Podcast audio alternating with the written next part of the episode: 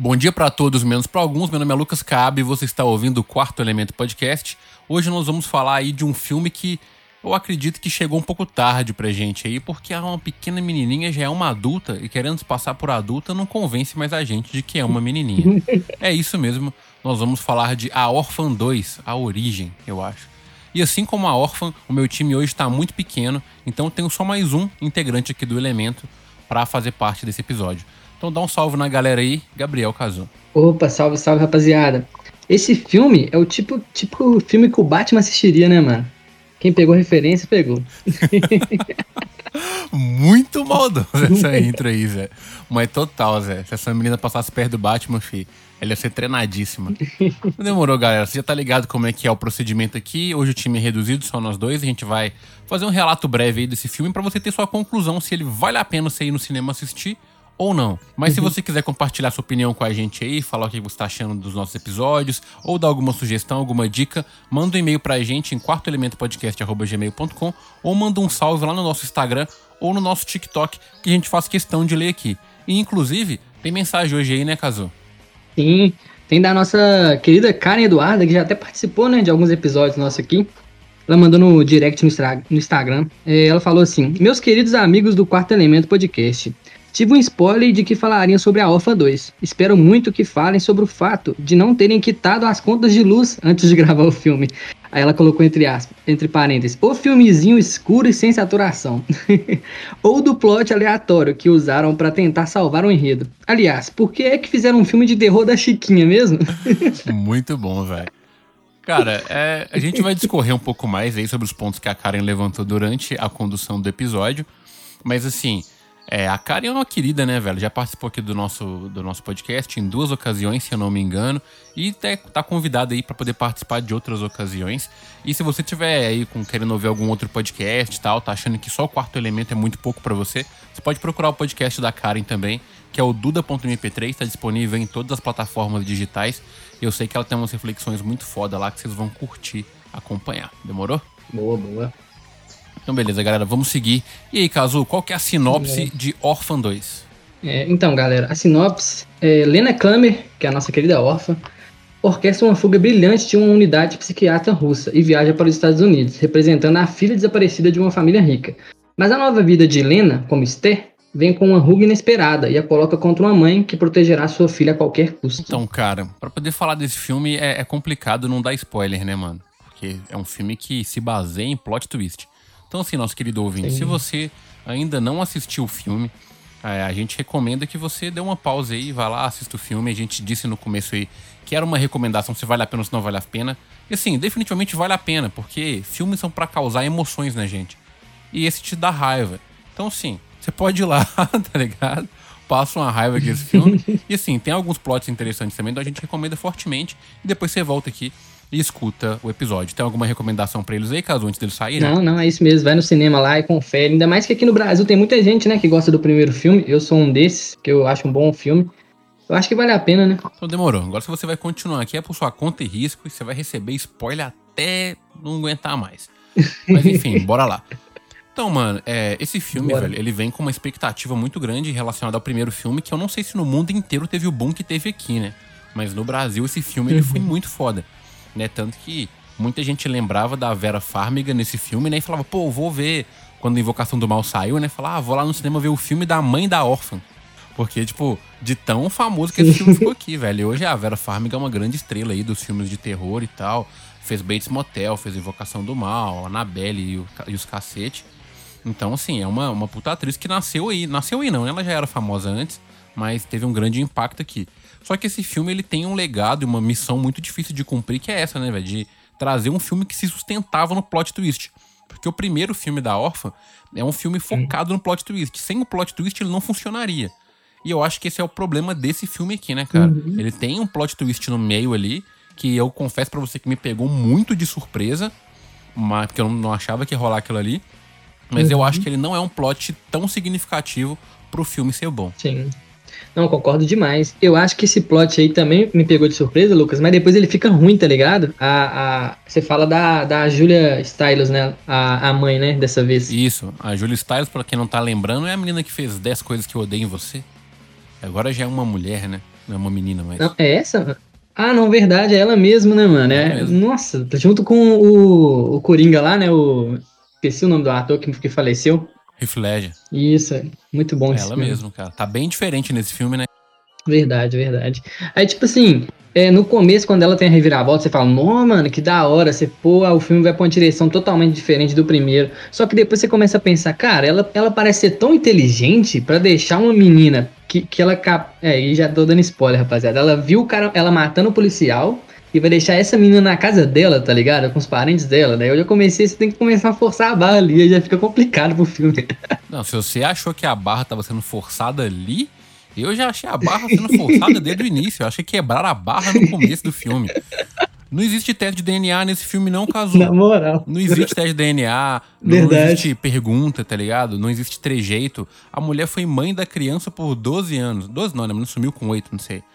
Só que ela tem o trejeito dela, o jeito dela de falar, o jeito dela de agir, o jeito dela de andar. Pô, se você, a gente vê as pessoas andando na rua de costa, você sabe quem é.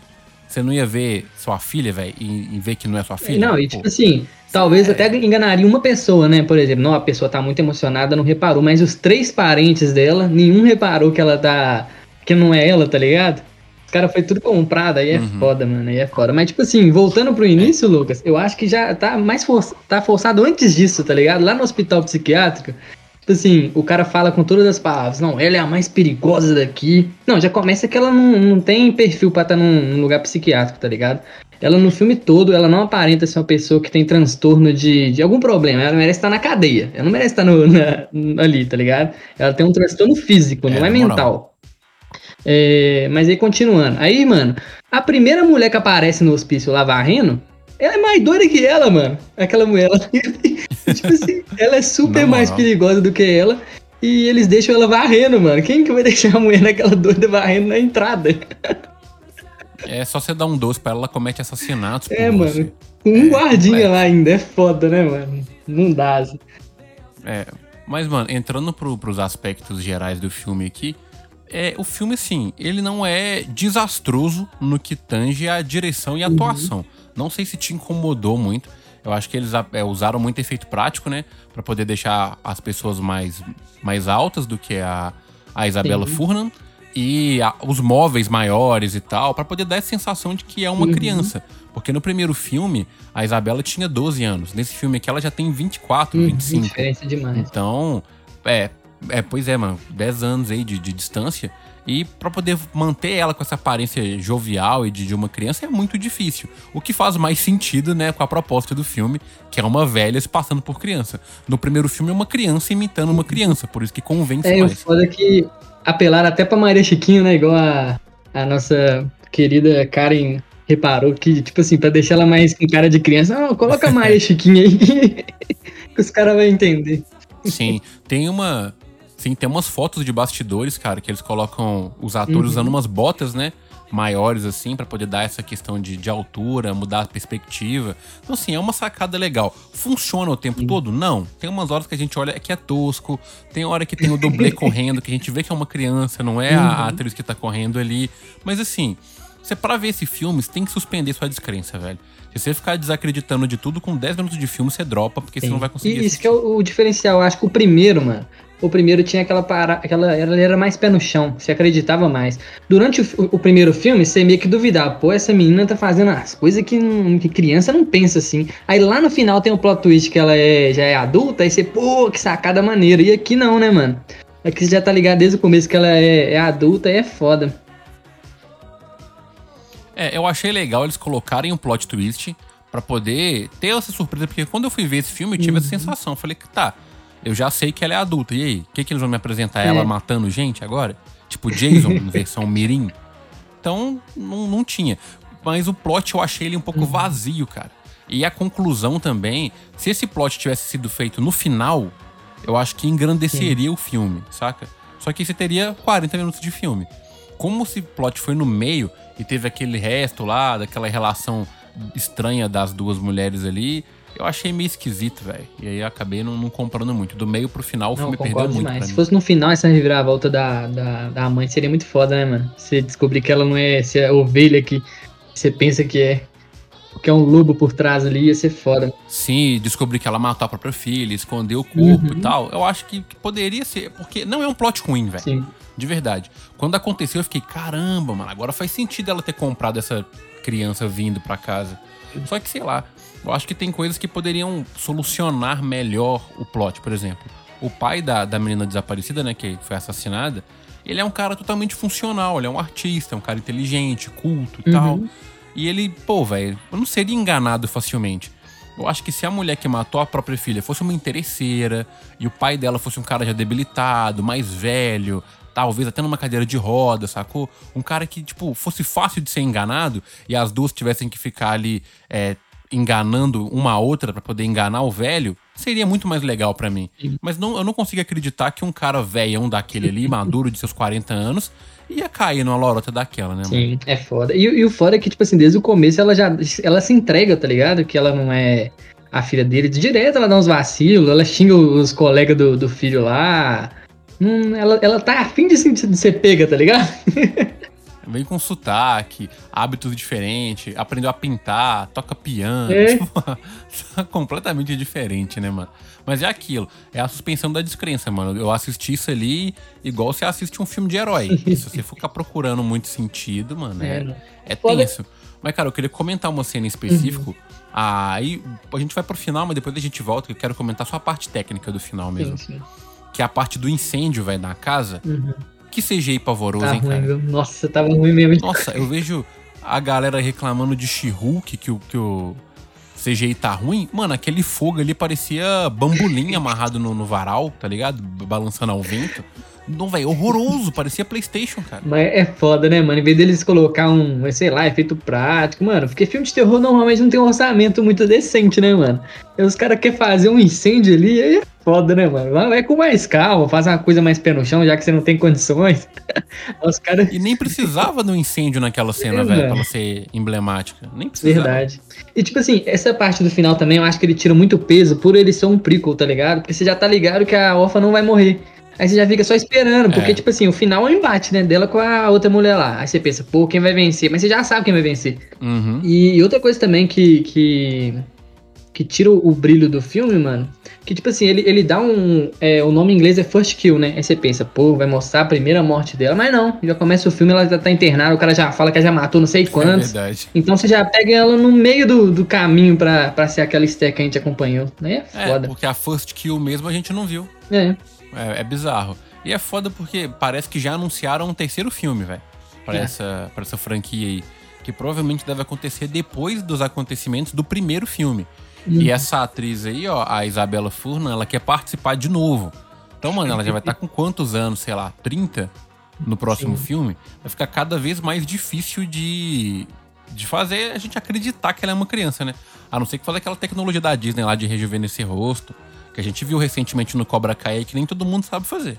É, verdade. Mas só que o Cobra Kai usou uma cena só, né? Imagina você ficar o filme todo usando isso na mulher não, mano. Ainda mais filme de terror que não tem um orçamento decente igual a Disney pra fazer. Vai ficar insanamente bizarro, mano. Sim, e a gente repara que tanto o, lá no, no, a Disney, a primeira vez que ela faz, né, com o Luke, o cara tá com o rosto parado, tá ligado? Tá só Sim. mexendo a boca ali, ele não tem muito movimento. O Johnny Lawrence lá no, no Cobra Kai também tá sentado e tal, não tem muita coisa. Uhum. Agora a menininha que fica igual o Chuck correndo de um lado pro outro, velho, essa tecnologia aí, mano. Não sei não, velho. Acho Verdade. que vai ficar tosquíssimo. Não, e tipo assim, mesmo que foi um efeito prático desse filme aqui, se você pegar o primeiro filme, eu fui, eu fui ver cenas assim do primeiro filme, mano rever, né? E tipo assim, dá pra você ver a diferença gritante. Ela realmente era uma criança nesse. E agora não dá, mano, pra comprar, tá ligado? Mas é difícil de você criticar também, porque só se trocasse a atriz, mano. É muito difícil de 20 é, anos. É, mas aí é, é, aquela ideia da nostalgia, né, velho? Uhum. É, como é um prequel, faria total sentido trazer uma atriz mais nova. Sim. Porque ela já teria que interpretar uma, uma Esther mais nova. Só que o apego com que a galera tem com a Isabela Furnan, tipo, ela ficou famosa por causa desse filme. Uhum. Então o povo queria trazer ela de novo. O que é, eu acho estranho do ponto de vista é, de roteiro e narrativa, né? Porque fica tosco quando você olha para ela e fala, pô, mano, você é uma menina fazendo cosplay. não é uma criança. Só que do ponto de vista do fã, mano, o cara, o cara que é fã, o cara que é service, né, mano? Ele uhum. quer ver a Isabela, enquanto você falou, o Top Gun sem o Maverick lá, não sem dá. o Tom Cruise. Pô, não dá. Só que aqui a narrativa foi oposta, né? Em vez de fazer um filme 10 anos depois, eu acho que ficaria legal, tipo, pô, e agora que ela tá velhaça, ela tá com, sei lá, 50 anos, e ela tá tentando interpretar uma, uma adolescente de 16. Sim, é mais foda. Avança, mano. É, avança a ideia, não retrocede. Só que Hollywood tem esse tesão com prequel, né, velho? Os caras querem fazer prequel de tudo, mano. E é raro achar um bom, viu, mano? A maioria é ruim pra caramba. Tipo, Wolverine, Origins é ruim. Nossa, tem tanto filme de origem fraco, mano. E os caras não cara, cansa. Pensando aqui, eu não tô lembrando de nenhum, viu? Nenhum prequel que é bom, velho. É, tipo, pensando nessa franquia de terror, o eles lançaram, não é, da, não é da mesma franquia, né? Mas é terror. Lançaram Invocação do Mal. Aí todos os elementos que eles colocam no Invocação do Mal, eles querem fazer a origem daquilo. Aí teve a Annabelle, a Freira. E tipo assim, não dá certo, mano. Pode até dar bilheteria, mas o filme em si, cara, não, não, não dá, não rola. Zé, e é engraçado você falar isso aí, porque assim, você já falou os filmes desse diretor, não, mano, o William Brent Bell, que assim, ele é um cara uhum. completamente previsível, tá ligado? Você pega a filmografia do cara e ele tem o Boneco do Mal, tem o Boneco do Mal 2, tem aquele Filha do Mal de 2012. E todos esses filmes, mano, que era na minha época hardcore do terror, quando eu ia no cinema ver qualquer terror que tinha, todos os filmes dele é igual, previsível é igual, sabe? Tem um, uma, um grande mal que assola algum lugar ou algum mistério e no final do filme você revela o plot ali, que, tipo, não chega a ser um plot twist nível lá, tá ligado? Mas uhum. é um plot legalzinho. E ele reproduziu isso aqui, tá ligado? E eu acho que a indústria até gosta, velho, desse tipo de diretor, porque os caras entregam o básico, né, velho? Ele entrega o que a galera quer assistir. E esse filme, por mais que ele seja um filme feito pra, pra TV, ele tá com uma bilheteria interessante aqui no Brasil relacionada uhum. a streaming, né, velho? Porque você pega um filme desse que custou uma paçoca e um pão de queijo e você joga ele no cinema lá e o filme faturou 7, 10 milhões de reais, mano. Sim. É muita coisa, tipo, né, velho? Então, sim. Eu não vi os filmes dele, mas eu acho que eu dei uma olhada aqui agora, um Google rápido aqui nos filmes e vi que esse A Alpha 2 é como se fosse o primeiro grande filme dele, né? Primeira grande franquia. E eu acho que foi muito para ele, tá, mano? Tal, talvez o roteiro também, né? Mas não sei, se fosse um, Eu acho que pelo peso da órfã, pelo menos no Brasil, eu não sei como é que é nos Estados Unidos, se ela é, se ela é tão. Se esse filme é tão importante para as pessoas. Mas eu acho que no Brasil, mano, tem muita gente que tem um carinho pelo filme. Eu mereci um diretor melhor, um roteiro melhor, tá ligado? Pra honrar o legado do primeiro filme. Eu acho que esse aqui ficou devendo, tá ligado? Eu também acho, velho. Só que é aquela ideia do, do orçamento, né, velho? A galera não tinha grana o suficiente uhum. para poder botar para fazer um filme desse.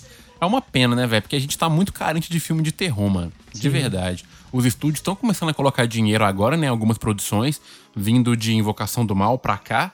Mas mesmo assim, a qualidade dos filmes ainda tá muito questionável, né? A gente teve recentemente aí o Halloween Kills, velho, que foi uma puta de uma decepção, né, velho? Um filme Sim. com grana, com legado. Mas na hora de construir o filme, os caras cagaram. Sim, e eu, eu tô esperançoso demais, viu, mano? Tô com expectativa alta pro, pro último filme aí do, do Michael Myers, vai sair em outubro. Halloween Ends. É, mano, esse, esse ano, né? É, em outubro agora, mano. É, já prepara aí, galera, no nosso mês especial de Halloween aí, né? Outubro, a gente deve gravar uma porrada de coisa de terror aí, velho. Com a ausência já confirmada do Bruno Mexicano. Esse aí não, não aparece, não. Vai ter o, o, o, especial também da Marvel do Lobisomem lá, que eu achei maneiro pra caramba, mano. Eu acho que vai merecer um episódio. Sim, ô, velho, eu você tá ligado que eu sou apaixonado com lobo, né, mano? Quase tudo que eu faço na minha vida tá uhum. tá relacionado com lobo. E quando eu vi que vai ter essa parada do lobisomem aí da Marvel, eu fiquei muito empolgado, porque eu te, te desafio, caso, a achar um filme bom de lobisomem. Nossa, vai ter que pegar aqueles antigão, né, mano? Um lobisomem em Nova York, é, tipo parada assim, assim. Esses aí são legal relacionado a efeito Sim. prático, né, mano? Porque a história, o roteiro é sempre. Ainda tem um episódio do, do. Como que chama aquela série, Lucas? Da Netflix, que tem uns episódios curtinhos. Tem um episódio de lobisomem lá que é Robots. muito bom. Isso, tem um episódio de lobisomem lá, é tipo 15 minutinhos, que é maneiro pra caramba, você lembra? Lembro, mano, que é uns, uns militares, né? É, mano, que lá é Pô, foda. É foda mesmo. Mas é uma das únicas coisas. A animação até que tem relacionada a Lobo da Hora, mas filme uhum. mesmo é triste. Mas é isso, é, mano. Você tem mais alguma coisa a acrescentar sobre esse filme aí ou a gente pode partir pra nossa nota? Ah, cara, eu acho que a gente já tava até falando de outras coisas melhores, né, mano? O filme decepcionou. É, você ver como é que o filme é interessante. é foda. Esse é brabo. Demorou, Zé. Vamos lá, Zé. Qual que é a sua nota pra Orphan ah, 2? cara, eu tinha um carinho especial pela, pela primeira obra, né? E tava com expectativa alta pro segundo, mas eu acho que não bateu, tá ligado? Eu tava o filme todo pensando, agora vai, agora vai, e nunca foi. Aí eu vou ficar, mano, com a nota de. Eu acho que 4,5, mano. 4,5 eu acho que tá justo pro filme. 4,5 é digno. Teve gente que deu mais que isso aí pra Mortal Kombat, sem querer alfinetar nossos amigos. Mas é pra você ver, né? 4,5 é digno. Que é proibido dar nota menor do que a gente deu pra Thor Ragnarok, Zé. Então, sim, fica no. Não, ele lá não tem condição. mesmo. Mas, cara, sobre Orphan 2, o que eu tenho a dizer é o seguinte: Hollywood precisa aprender a deixar algumas franquias se tornarem clássicos. Antes deles se tornarem uhum. vilões. Porque essa, essa série, agora né, vai se tornar uma série de filmes, tinha tudo para ser um filme clássico, sabe? Aquele calorzinho Sim. legal de você falar com seus amigos no final de semana, pô, vai você lembra da órfã? Aqui todo mundo, caramba, velho, realmente, esse filme era muito foda. Agora Verdade. os caras vão falar, pois é, mas teve o dois, né? Cara, é, mano. Esse dois aí. Então, assim, devia ter deixado Verdade. pra lá, né, velho? Podia ter deixado lá. A Isabela Furna aí ganhou dinheiro pra cacete com o primeiro filme. Podia fazer câmbio aí em série da Netflix, vai participar de Cobra Kai, sei lá, já que você tá com 25 anos, pô. Vai caçar fazer esse filme 2. É, e aí fez essa bosta aí, né, mano? Que a gente assiste e no meio do podcast começa a falar de lobisomem, porque o filme foi uma bosta. Sim. Então é complicado, mano. Eu vou, vou fechar com isso aí, caso em 4.5, pela nostalgia, pelo plot twist que pegou a gente no meio, porque realmente foi um plot twist inesperado, pelo esforço da Isabela Furnham de tentar parecer uma criança a todo custo, apesar de ela não convencer ninguém, nem ela mesma. Mas eu acho que assim, a intenção foi boa, mas a execução infelizmente foi ruim. 4.5 é uma nota competente, né, mano? Então eu acho que fechou bem até. Sim, sim. Então, Espero que melhore pro terceiro filme. É. Eu gostaria de não que não fizessem, né? Mas como deu dinheiro, com certeza vai ter um terceiro. Talvez estaria direto na Paramount Plus ou em qualquer outro streaming que vai estar tá vivo aí nos próximos anos. Mas demorou, galera. Eu acho que é isso. É, é um filme que definitivamente foi feito. Então, assim, se você quiser depois de ouvir a gente falar e lá assistir, é um filme legal pra você levar aquele galerão, sabe? Chama seus amigos tudo e vai no cinema ver, que vocês vão ficar falando mal na volta para casa, aquele clima gostoso. Então vale a pena.